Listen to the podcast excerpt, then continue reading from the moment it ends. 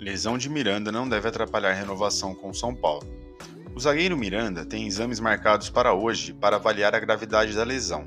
O departamento médico fez uma avaliação clínica no jogador e acredita que ele deva ficar fora de pelo menos três semanas.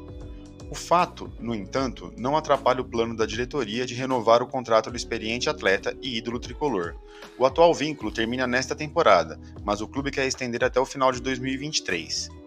Na partida contra o Palmeiras no Allianz Parque na última rodada do Brasileirão, o zagueiro sofreu um corte na cabeça após um choque com Gustavo Scarpa. Pediu substituição pouco depois. Acreditou-se que era em virtude da colisão, mas o verdadeiro empecilho foi o ligamento colateral medial do joelho, lesão que deve colocar Miranda à disposição de Ceni somente nas duas últimas rodadas do Campeonato Brasileiro. Devido à falta de opções na zaga desde a grave lesão de Arboleda, Miranda chegou até a jogar alguns jogos com problema no tendão de Aquiles. Após a chegada de Ferrarese, o cenário não mudou e Miranda continuou sendo titular. A equipe do Morumbi aguarda pelo fim da temporada para abrir as negociações com empresários e atletas para o planejamento de 2023. No que depender do clube, o jogador que completará 39 anos terá seu vínculo renovado.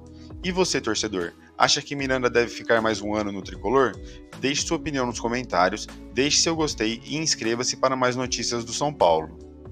Eu sei que tem coisas que parecem boas demais para serem verdade, mas dessa vez é mesmo. Eu criei um novo curso gratuito onde eu te ensino do zero como ganhar dinheiro pela internet. É bem rápido, bem simples, eu vou direto ao ponto. Você pode ver o curso pelo celular se quiser e até aplicar pode ser pelo celular. Para você acessar o curso é só clicar aqui embaixo e acessar. É de graça, não tem pegadinha e você aprende diretamente comigo.